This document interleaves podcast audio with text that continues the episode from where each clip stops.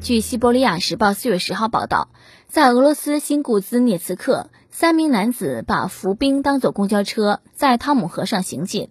画面显示，三人没有戴口罩，也没有保持社交距离。自四月初以来，已经有六人因违反新库兹涅茨克的自我隔离法而被罚款。那段视频我看了，不是这玩意儿怎么维持平衡的？不滑吗？您怎么上去的呢？都都不怕掉到水里头啊？不过再想一想，他们连熊都敢骑，那骑块冰咋的了？对不？俄罗斯兄弟从来没有让我们失望过，出行的方式也是别具一格。看看人家，这才叫北漂呢。只是冰块一碎，爹妈百味呀！吼。嗯，其实他们应该一人占一块冰，这样漂流开了，不就保持了安全社交距离了吗？嗯，所以我不仅关心他们戴没戴口罩，我还想知道他们咋下来。